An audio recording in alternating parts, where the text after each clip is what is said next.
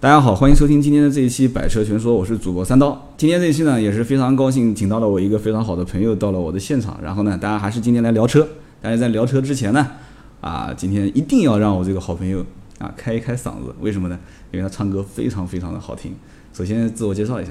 OK，呃，我跟今天的主播呢也是非常好的朋友。嗯，呃，我姓李，叫李哲，这也是我的曾用名，也是我的艺名。艺名啊，都有艺名的人，哎，大家多多关注，看看我唱的怎么样。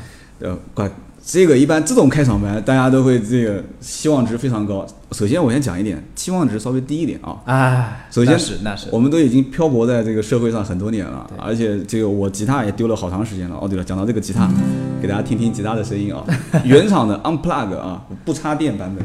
然后同时这个李哲也是好纯，属给大家一乐。对对对，我们给大家逗个乐子。今天主要还是聊车啊，聊车之前我们就先唱一首歌啊。好，行啊行啊，这首歌是这个《暗香》啊，我们唱的不好，就是在此献丑了啊。好，我们开始啊。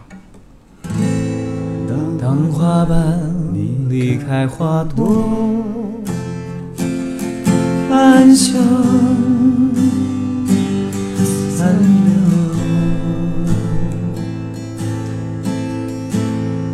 留，香消在风起雨后，无人来修。如果爱告诉我走下去，我会拼到爱尽头。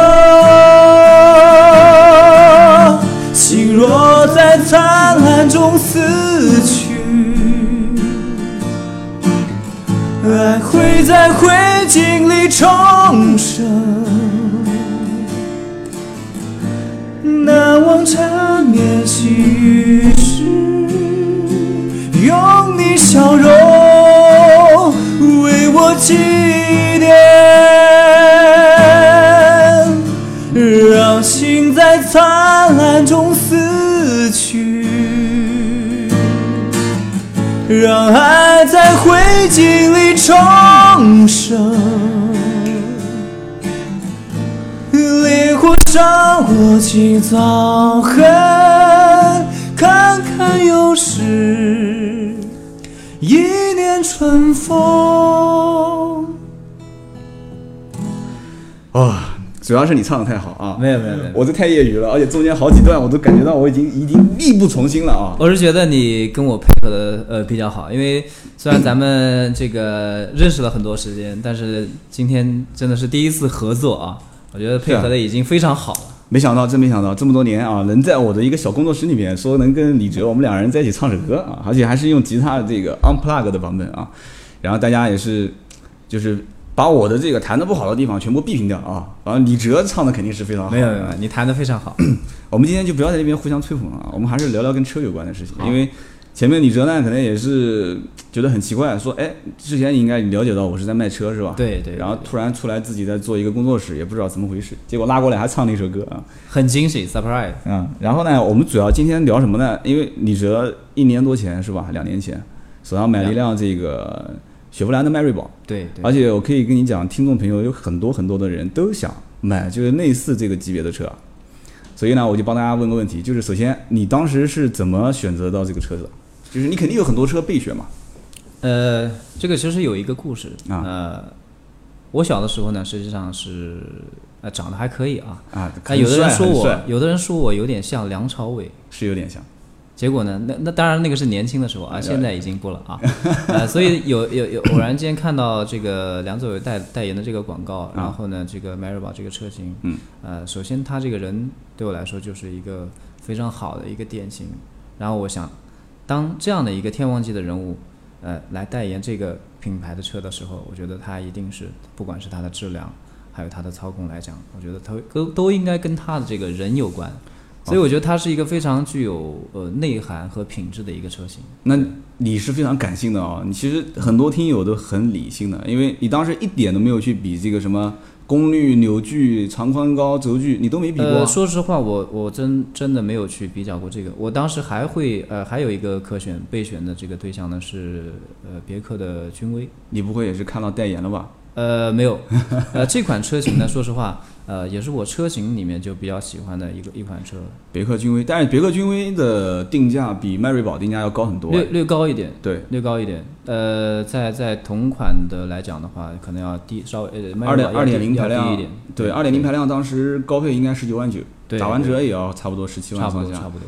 迈锐宝，你选的是二点零的那一款，二点二零二点零豪华的那款，对。你当时等于就是什么都没比，就到 4S 店就指定就是选择雪佛兰迈锐宝，也没呃，没有说，我其实是跟呃君威是有有有一个比较，呃，因为我我当时是怎么怎么想的啊？第一，我我我会选这种欧美型的车，啊，因为我觉得它有一个质量上的保证，不管是日韩系都不考虑。对对，我当时没有去考虑日韩系，尤其是日系的车，我我我我都没有去考虑。哎，这个，对对对你是觉得你觉得日系车对你来讲，你是什么样一个感觉呢？因为日系很明显，呃，它的优势很明显，就是它的油耗，包括它的一个外观，嗯。很明显。但是，呃，可能是作为一个呃咱们中华民族的一份子，不管是仇日也好，还是还是抗日也好，但是我是觉得，呃，咱们把日货抵制日货放在实际行动上。看。来你没有听我之前的节目，我倒是对，我作为虽然是南京当地的，但是我是对日系、美系啊、德系啊，我没有一个太明确的一个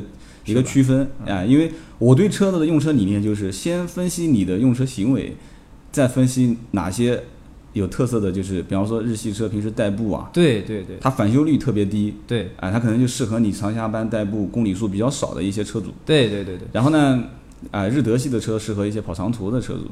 对。啊，但是像你这样，就是我觉得你选车很感性，相当感性。但其实我不选日系的原因还有一个原因，就是啊担心停在路边会被砸，会不会有这种情况？我在担心。被砸的情况在南京 好像很少吧？当时、呃，很少很少。我记得当年是就是那个事件的时候，嗯，打砸烧这个 4S 店，南京基本上也没有 4S 店被烧，但是路上车子被砸是有的。有，这个啊，我能理解但是比，较少，比较少。我能理解，我能理解，因为现在很多车主也是对，很担心。然后后来最终等于你一上来，你的选择的面就很窄，就是一个君威跟一个迈锐宝。就这两款。然后有没有请教过这个类似于啊砖头的砖的类似于这种专家有没有？呃，问过呃，其实我有问过，呃，其实问的无非跟大家可能想的一样啊。对，第一是它的一个性价比，它的一个性能，第二啊它的油耗，包括它的一个整体的一个一个设计感啊，包括里面的操控，就这些东西。因为我我们本来就是一个非常外行的人，那我们可能只能通过一些所谓的钻头，嗯来来做一个最基本的一个一个简单的比较。然后但是比嗯，比较过后呢，就是我就发现，就是呃，可能是我更倾向于那种呃，因为我这个人可能还会比较不喜欢跟大家都一样。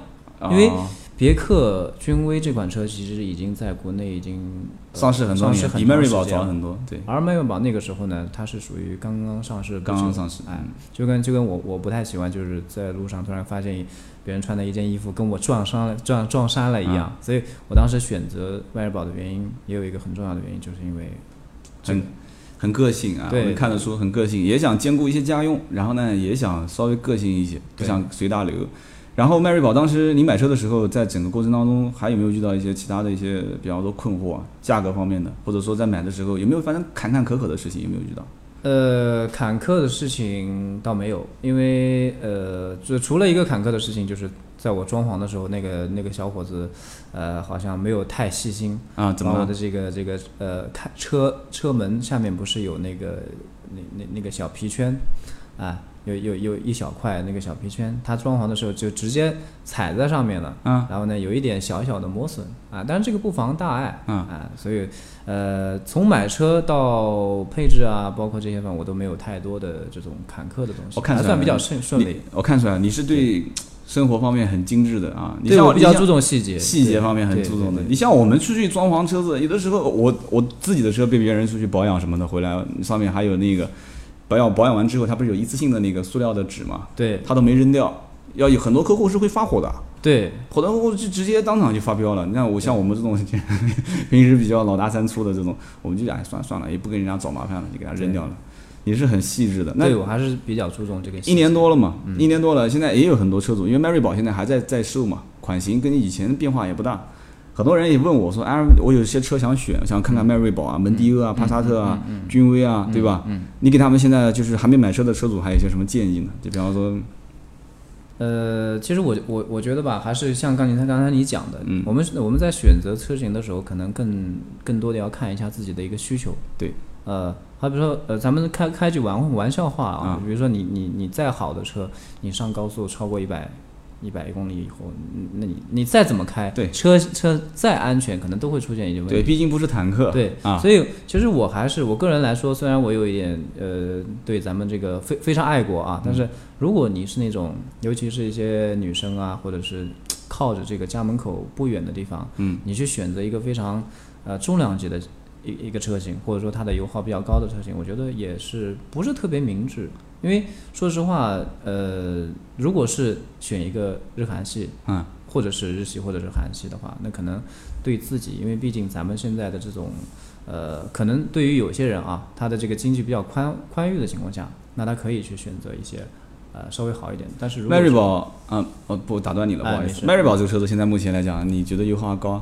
呃，就我来开的话，大概在九九个油到十个油这样子。你平时高速多一些，还是市区更多？呃，市区多一点，大概在十个油左右。那10个油还好哎对对对，因为我我我这个人，我可能刚才你讲的，我比较注重细节，啊，所以我会在呃车的使用上会更更掌握一些细节，比如说我们在开车的时候尽量少踩刹车少踩刹车嗯哎，然后再再要控制一下这个车距，啊比如说你你你在那个车距已经快要到你的时候，你就应该 把这个刹把这个油门给松掉，对这个习惯类的事情，对。那你平时车上一个人还是满载？两个人呃，一般满载的情况下很少，所以我的这个油耗油耗少。对，嗯。而且而且我我我有我有听说，就是其实车上，比如说像一些打火机啊、危险用品不能放，对。吧？同时呢，有一些重物建议大家也不要太去放，比如说后备箱对。对，后备箱塞满跟不塞满的这种开车的油耗也差别很大。尽量要去减负。对，尽量减负，讲的是对的对。那油耗也挺好的。那这个车子一年多有没有给你带来一些麻烦啊？比方说更换零部件啊，哪边坏掉了，或者是保养维修？目前为止还没有任何问题，一个螺丝都没换过，没有，保养维修费用呢也还行。也还行。呃，可能它最大的一个一个在呃行驶的过程中有一个问题，我就觉得，但我不知道是不是其他车型也有这种问题，嗯，就是说它在这个踩油门的时候，它会有一个呃顿挫感，我不知道。踩油门有顿挫感，是你一脚油门一上来踩到底，它会稍微迟缓一点，还是说就会呃像那种一抖一下那种感觉，就我不知道是呃其他车型有没有这种感觉，踩油门的时候会有一抖一下？就是对，就是我比如说我在呃起诉了，嗯，可能再再再要想加个速，嗯，然后它可能变速的时候，就哦油门再次踩的时候，你这个是它会有那种一点点的有顿挫感顿挫感，但这就是你变速箱的一个不是问题了，就是变速箱，因为你要是开 DSG 双离合的变速箱，双离合变速箱，两个离合器的，嗯这种顿挫感会小一些，是。或者开那种七速八速的变速箱，啊、哦就是更高档一些车可能会小一些。但是呢，其实这个呢，要说又说到我们这个领域来嗯了，就是一些日韩系车变速箱的档位反而少，比方说四速五速的，像一些德系的六速的，就一般比较常见的六速变速箱，哦。它就是把你的档位分成六个档嘛。所以呢，你你在开的过程当中，你可能是在一档跳二档，或者是二档跳三档的时候，它嗯。档位的间距变大一些，偏大一些。你油门一踩，它啪跳了一个档，然后你感觉车子顿了一下，应该不影响你驾驶，就难过一些，这种不会有什么影响。不会有影响。你就不你自己开的感觉有没有影响呢？应该没有。我我没有，其实大影响没有，只不过是就是觉得我我可能是觉得是不是其他车型也会这样，呃，要嗯看。嗯你，比方说你要开一辆天籁出去，嗯，尼桑的天籁，比方说 CVT 无级变速的，它是模拟变速的，实际上它并没有真实的档位在里面，嗯嗯，它就可能这个顿挫感稍微要弱一些，但是它会有另外一个问题，就是你提速的感觉不会那么快。哦，啊，它会一点一点上来的啊上来的，哎哦，这样子的话，你就是每一样事情都有利有弊，哦。嗯，那整体来讲的话，你觉得其实我估计你当年看中这个车，不可能说就是嗯。一下子就梁朝伟做广告你就买了，我我很喜欢它的车型，车就是它的型外形还是喜欢。外观我非常喜哎欢，还是喜欢，是不是喜欢大黄蜂啊？对，很喜欢。其实刚才我我再回到刚才说的咱们这个话题，我看还有一个小问题，我想咨询一下这个刀哥的，嗯，就是不存在，呃，咱们这个冬天的时候啊，啊。就是初次启动的时候，我就会发现，呃，在这个前挡玻璃下面或者是操中控的那个位置，嗯。会有的时候会有起雾，不是起雾，就会有一个哒哒哒的声音，我不知道是是是什么原因。你这个声音应该是车子开完之后停下来放那边，不是，是还没有启动之前。呃，还有啊，还有一种你要说到这个，还有这种情况，就是车子开了以后停下来以后，就车盘、车底盘底下嗯。会有那个哒哒哒，我不知道它是个什么东西。这个我曾经也问过，因为啊我当时开奥迪 A 四跟宝马三系回家以后，因为啊我当时做二手车嘛，我停完之后，一开始我也遇到这个问题，也是是有像有个东有个有个有个人拿个小锤子在敲那个管子，哒哒哒的对声音对对对，它其实讲白了就是一个热胀冷缩的原理，哦，热胀冷缩的原理。你长期跑高速的过程中，它里面有一根管道，它就一直热量非常高。你突然停下来之后，它会里面有一个水的水冷循环，现在包括机油冷却嘛。然后在迅速冷却的过程当中，人一热胀热不是不管不讲是人啊，就是机械任何一样东西热胀冷缩，它都会进行一个机械的像变形一样这种这种这种感觉，它就会有哒哒的声音。那实际上它是在自己的在一个自我冷却冷却的功能。对，自我冷却。你你像你跑这个车还不带涡轮，嗯，对吧？对如果是带涡轮的车，你还会听到你钥匙都已经拔了，车门也锁了，嗯，但是前面引擎盖里面还是会在啊啊啊啊啊一直在响。哦，它就是因为以前的像最早的一代帕萨特，嗯，钥匙一拔，啪下车，车子一点声音都没有。对但是它的涡轮增压器就容易坏，对因为因为它迅速冷却嘛，它冷却不下来嘛。对然后这个时候你如果把车子，你像以前很多帕萨特的车主都是一些单位的公车，嗯，长途跑完停下来，车子不脏嘛？嗯，开到那个反正单位里面洗车也不要钱，开到洗车场，叭叭就用冷枪那个那个水枪开始冲洗车嘛。对，你这不坏是见鬼了，真是。哦，所以说，涡轮增压器坏，其实最关键的就是中间那根轴，就像我们这个电风扇一样的，嗯，它叶片是不会坏的，哦，叶片肯定不会坏嘛，叶片开五十年它都不会坏嘛。举个例子，但是它中间那个轴散热如果散不好，它就容易坏。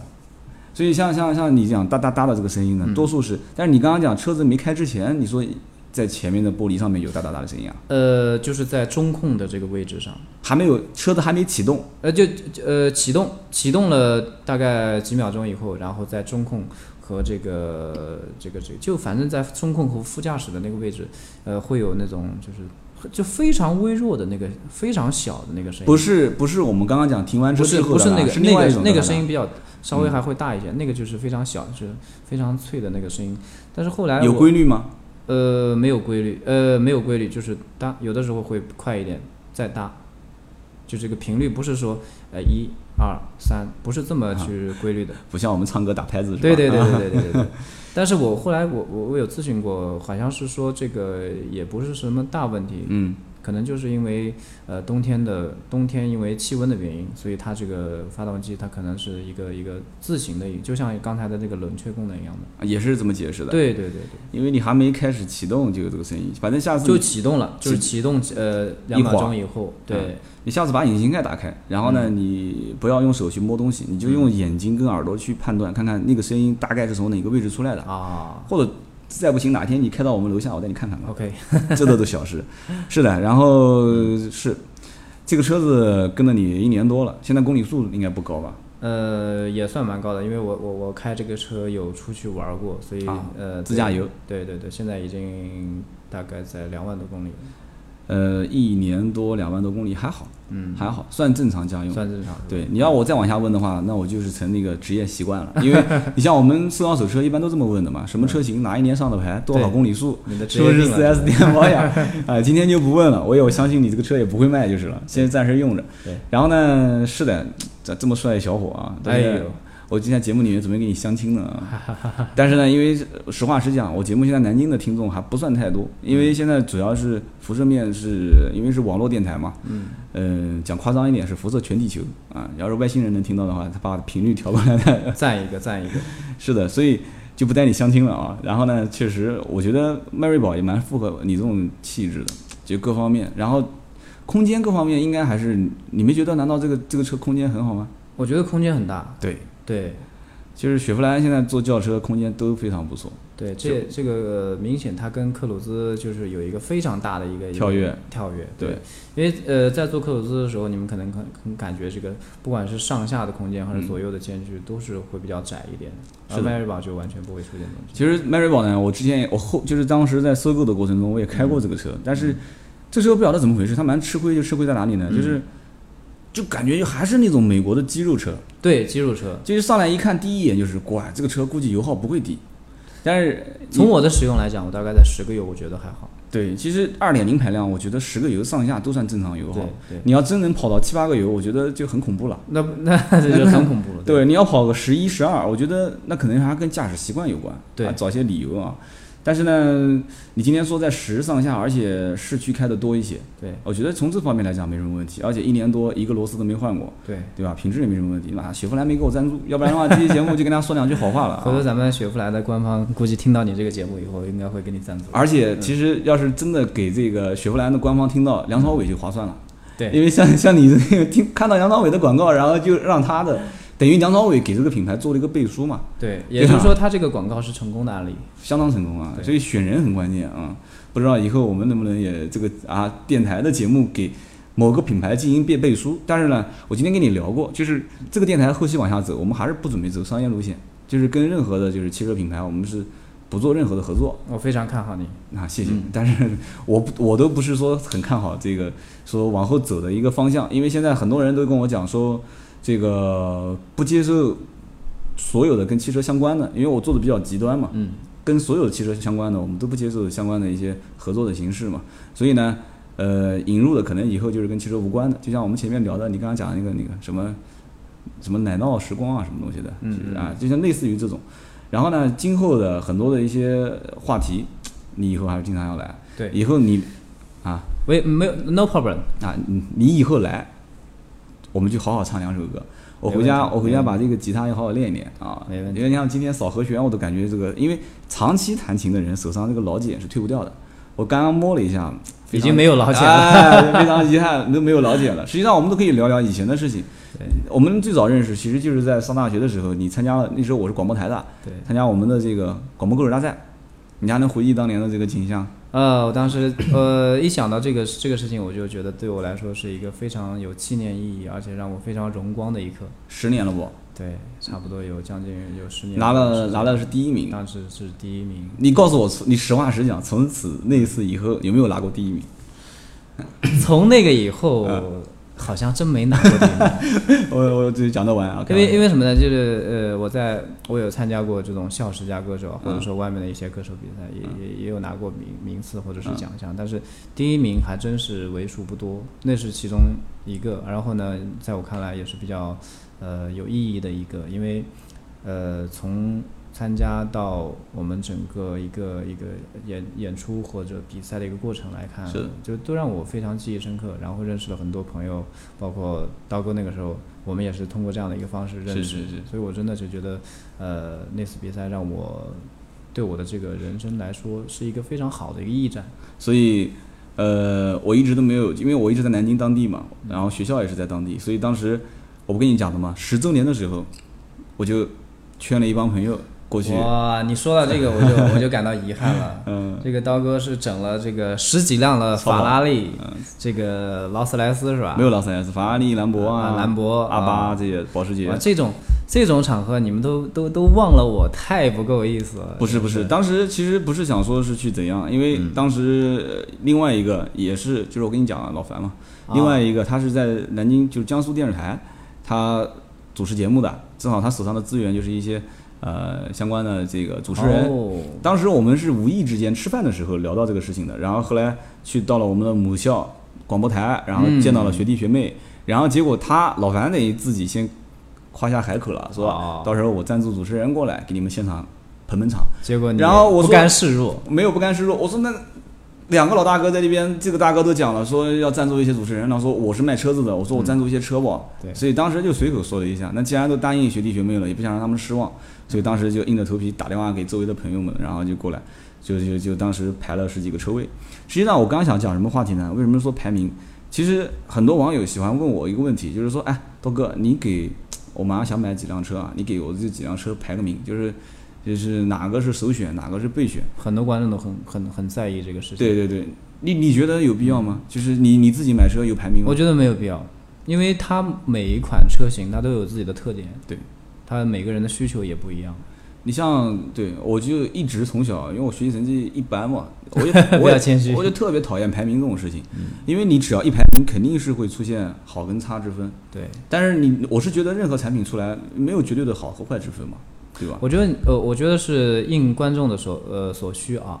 我觉得未必是在车的这个综合排名进行排名，就是说可能我我从功能上进行排名，就是好比说嗯好比说呢，我迈锐宝或者是君威，那我我我不说这两款车哪一个好哪个不好对，那我只是说那它这个在公里数上面是什么样的一个比较，对或者它这个车呃在它的性能方面是一个什么比较，我可以我觉得可以在这个方面做一个排名，而且你要这么讲的话，那就是每一个人自己心中排名的这个点都不一样，都不一样，对。对，所以说我反正我说实话，很多人问我车源的时候，就是哎，我想买一辆车，给点建议。其实当说出这句话的时候，自己心里面实际上他已经有答案了。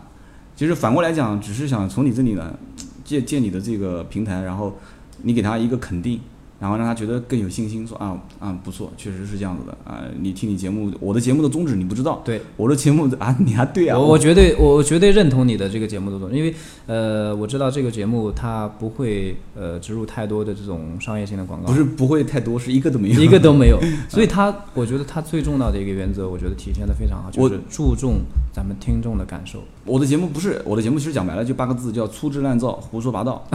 啊，就是很多听友给你是叫大智若愚，我觉得。这是我女儿的名字啊。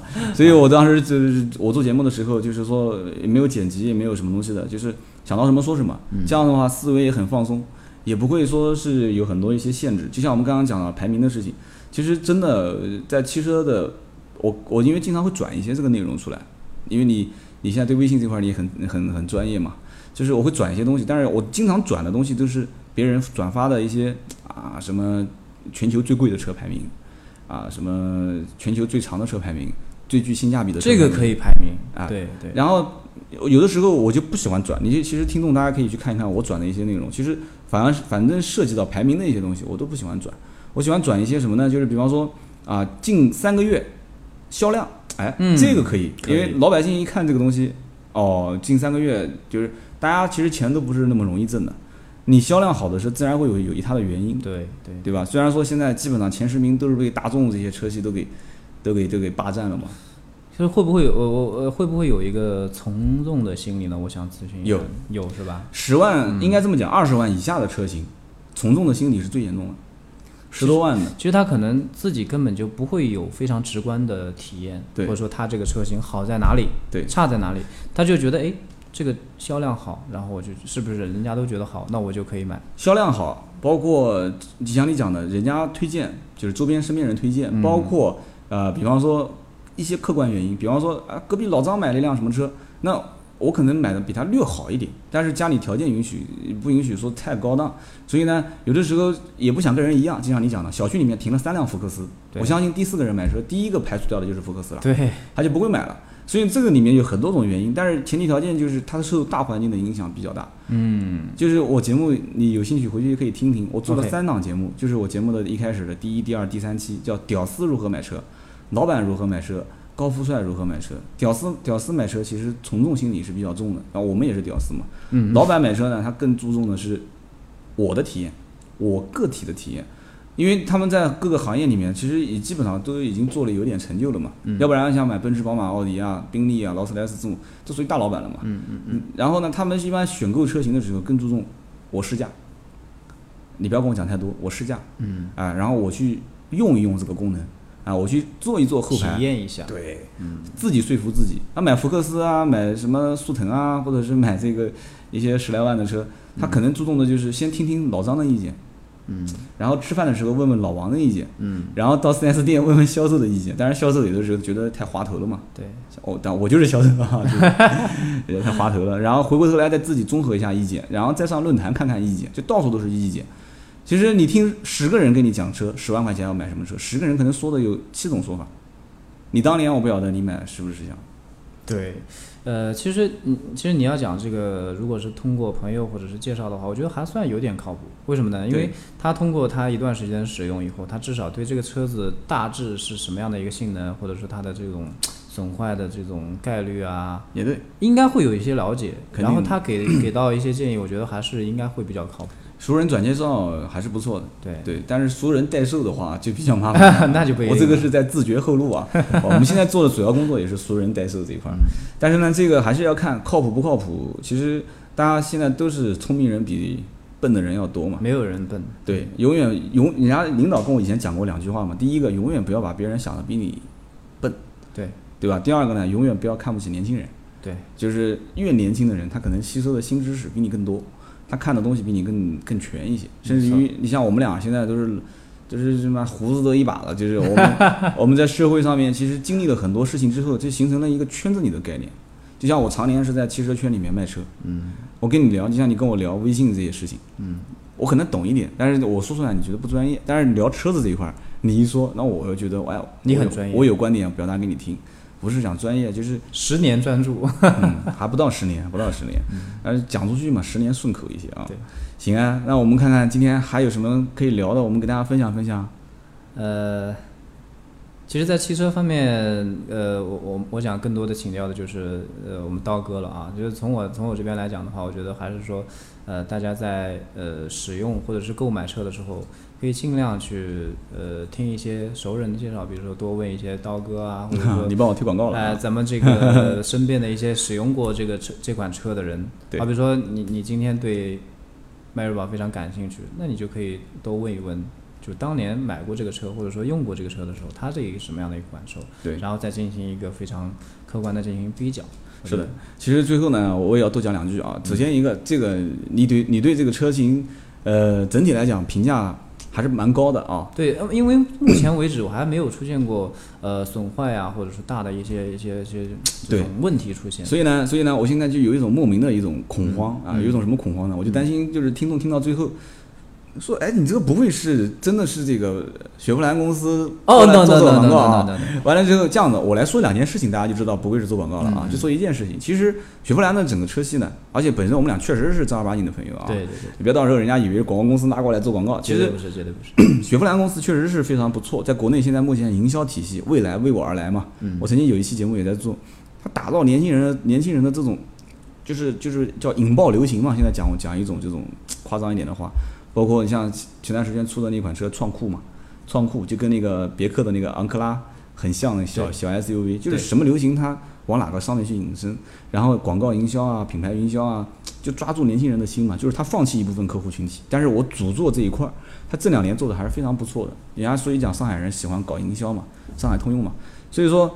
我当时其实想讲的就是为了，也不是说为了让大家觉得不是这个赞助跟广告，其实我提就是对雪佛兰品牌提几个就是你可能也不太清楚的事情。嗯，首先一个呢，它实际上很多的一些车子并不是没有设计上的一些缺陷，也不是说没有问题。今天我们就黯然不表。嗯但是呢，它的公关的团队非常强大。哦，这是我们从内部渠道我们可以知道，因为我毕竟我以前从专业人士。啊，我们从以前我从关键我以前从事过通用旗下的品牌，哦，它的公关渠道非常强大。就是比方说，我们就不举例子了，也不讲车型了啊。比方说，当年有一款车型上市的时候，就发现它的这个油泵的系统有问题，油泵系统有问题。其实按道理讲，当时已经有网友在网上已经发帖了。哦，然后完了之后，很多听听众就是不是听众了，就是论坛里面的人就说啊，对啊，我也家也有问题，我一直以为是我自己用的不对。然后后来有专业人士讲说，不是的，这个车子是肯定是设计上有问题。所以后来很快，他的公关团队就开始跟这个相关的主流论坛就开始进行沟通，啊，这个我们就不往下讲了。嗯，然后同时呢，就跟 4S 店就发了相关的这个邮件。一个呢，就是他不，因为你要召回，你肯定要上新闻嘛。对，而且这款车当时是刚上市的，我们就不说了。影响很大。对，影响非常大。你刚上市你就召回你啊得了啊！所以当时就是内部下邮件，怎么操作呢？就是所有的涉及到投诉的无条件满足，然后完了之后，当然不要太夸张啊。嗯然后完了之后，所有的来保养的车型，就是做好客户的这个安排工作。其实这个就比较含糊了，就是有点隐射会有一些。补偿。不是补偿，就是来保养的时候，你比方说来保养就换机油机滤嘛。嗯实际上他已经给你把油泵给换了。哦，因为他相信每家 4S 店车辆出去之后，第一年，因为国产车型就是越讲越细了嘛，国产车型肯定第一次是免费保养嘛，对，所以第一次免费保养的时候，他邮件下来就帮你把油泵给换了，这样的话他就不需要召回了嘛。明白。哎、他要如果当时一召回，这个就很严重了。所以你看，召回的车型绝大多数都是已经很成熟的车型，对，刚推上市的车型。一召回，那就容易出问题了。其实我们说到这一点，很多人都猜到估计是什么车，因为这两年刚刚上市的车，雪佛兰也不多嘛。对所以呢，就是明显大家就知道，哦，原来这不是广告，广告根本不可能讲这个东西的。我们也不算是八字里面东西，但是这每家 4S 店都不可能，不是 4S 店，每一个品牌都不可能说造的车十分十分完美嘛，对吧？它也要对，对吧？它也要有一个有一个历代进化的过程，嗯嗯，是吧？那行啊，那今天我聊的多了，你妈听众马上又要讲了，说每一期都是听你讲的最多。没有没有，大家都非常喜欢听你讲，因为他我相信这个节目是以用户至上为理念啊，我们都大家都会能通过这个节目吸收够很多知识。哎，无所谓，我们都扫一扫嘛，反正线上我们录音的扫一段，然后关了这个音频，我们再扫扫其他的事情。对，我本来还想给你再再唱一首歌的，算了算了，我们改天再唱。改天再唱改天再唱我们给大家留点悬念，反正你也在南京嘛，OK，随时都有机会。随时然后这样的，我就跟听众这样讲：如果你们觉得他唱的好，你们就回头多在微信里面给我留留言。你说那个上次那个帅哥啊，那个买迈锐宝的那个记不得名字啊，如果记得啊，李哲啊，李哲，你说赶紧来，而且确实是一个单身帅哥，来了以后你们、我也啊，对吧？这个单身女听众，南京周边的啊，也可以发发这个照片，跟他们互相交流交流啊。开玩笑，开玩笑，反正确实是的。以后你来每一期一定要唱歌，这是最关键的。OK，嗯，然后我的吉他我也不带走了，我就扔到我办公室啊，就放那边。还你们自娱自乐，别的听众结果说，哎，这个唱的啥？这个赶紧给我滚吧！嗯 也不会，但我觉得这点自信还是有的啊，是不是？我我我在怀疑是不是你们那个那个那个十年聚会没有邀请我的原因，就是想让我想想以为我这个第一名会压了你们的风头。没有没有没有没有。当时 当时十年聚会，后来我们看了一下现场唱歌，确实不敢讲说没有当年的风采，但是起码人家现在。呃，就像以前听逻辑思维讲的，现在的美女叫什么呢？美女就像韭菜，就割了一茬又长一茬。对，刮那个台上雪白的大腿，怪小腰肢啊，扭一扭啊那种感觉。我跟你讲，真的，当时啊，小伙伴们都惊呆了，觉得太好了。下次有这种活动，第一一定要推荐给观众，第二一定要推荐给我。没问题，对吧没问题。以后以后就组织南京的听友，我们一起去参加校园的一些活动啊都去看看，都去听一听。然后我们喊一些车过来，我们不行现场再讲讲车。啊好，那行，那今天这期我们就聊到这里，怪时间也蛮长，就聊四十多分钟了。嗯嗯那我们打个招呼吧，反正我肯定是经常跟大家见的。OK，呃，再次感谢刀哥邀请我来跟大家以这样的方式见面。那希望呢，下一次或者说以后还有更多的机会能跟大家以这样的方式来聊一些车，聊一些生活。会的，以后我们经常还会再见。然后最后做个小广告啊，以前我们都是片头做的。然后我的微信号啊，A B C D D 的 B 五四五八五九，这个是订阅号。然后还有一个是 C 五四五八五九，是我的这个私人微信号，可以加一下啊，C 五四五八五九。好了，今天这期就到这里啊，我们下期接着聊。好的，再见。